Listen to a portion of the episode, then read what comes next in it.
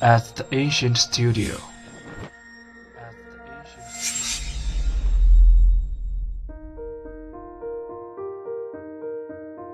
精作剧目，精作音乐，我们用声音说话。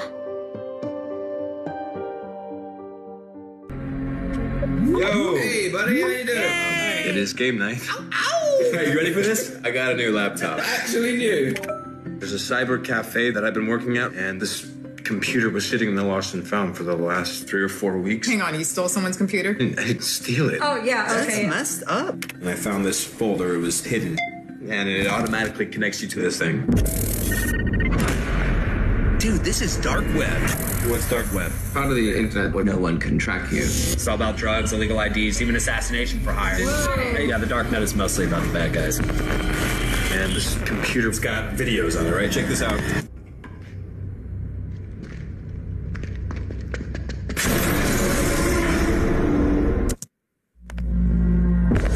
I really think you should stop. Oh, God.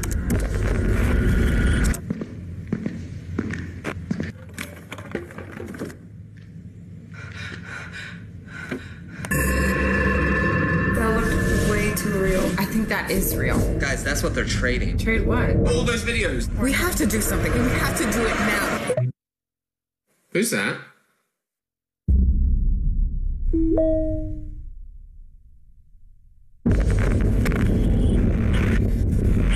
What's happening?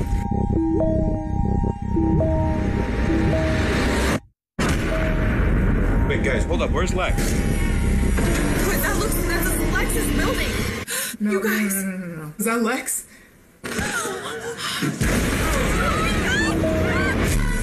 He killed Lex. Who? The ones who buy the videos, the ones who pick the girls. What the hell? They've all been watching.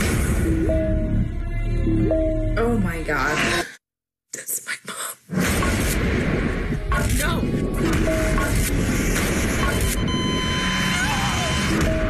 If they found Lex, can't they find the rest of us too? They've had control this whole time. Please, leave us alone! Get out of there right now! I can hear you. Are you still Kelly, I there? can't just see can't. you. Kelly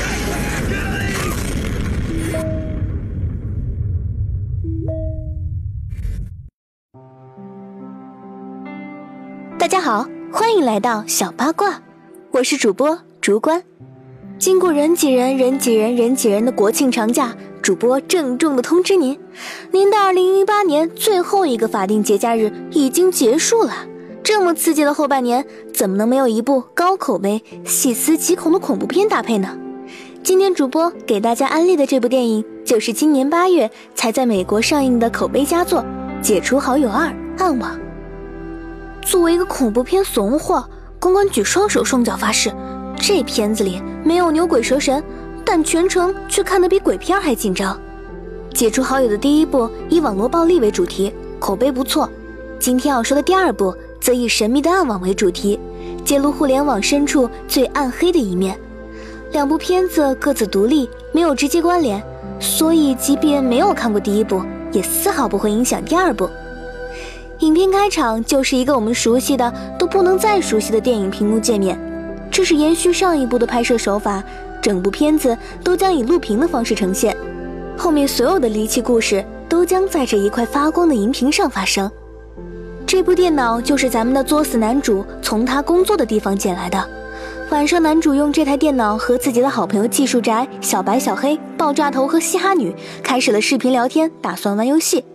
在男主弄作 no 带的好奇心驱使下，他打开了电脑里一个叫做“暗河”的未知软件，并且和朋友分享了桌面。技术宅说，这有可能是传说中的暗网。如果以经典的冰山作为比喻的话，在整个网络世界中，我们正常所见的表面网站只占百分之四，而不可见的暗网则占据了百分之九十六。由于其隐蔽性，暗网成为了非法交易的天堂。毒品、军火、洗钱，甚至人口买卖、儿童色情服务等种种为法律所不容的罪恶，都在这里滋生。犯罪分子可以借助黑客技术隐匿身份、抹除轨迹，而比特币等虚拟货币的诞生，更让暗网交易变得更加便利和难以追踪。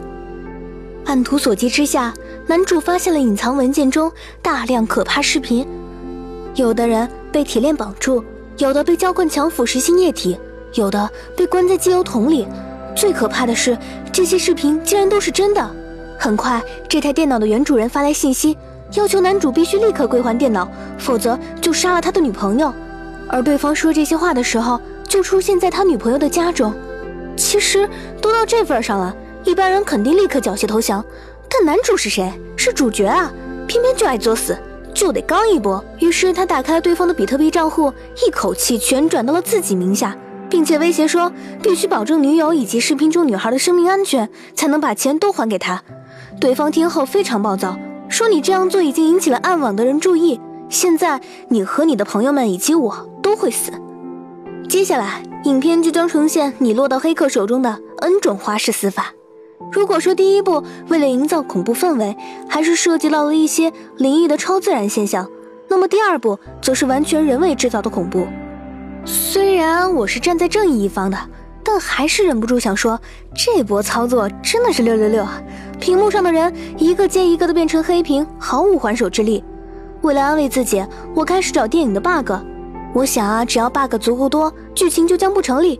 如果男主一开始没有偷这台电脑，如果他乖乖的配合把电脑送回去，又或者如果他没有把黑客的钱转入自己名下，但影片的结尾却告诉我们一切都是策划好的，这根本就不是一场意外或偶然，这台电脑是被故意留在那里的，不是男主也会是别人发现它，而暗河这个软件也是故意被男主和他朋友们发现的。按照导演的说法，影片中的故事都是有现实原型的。而在国外的新闻中，也不时会出现打击暗网黑市的消息，但一个犯罪被铲除，就会有另一个迅速崛起。也许这些事情就发生在你身边，你却毫不知情。这个故事最令人感到恐惧的地方也在于此，它是真实存在的，但我们却无法阻止。鬼故事或许会让人晚上做噩梦，但现实中的罪恶却正在阳光下进行。好了，本周的精彩内容就到这里，下周同一时间。我们不见不散。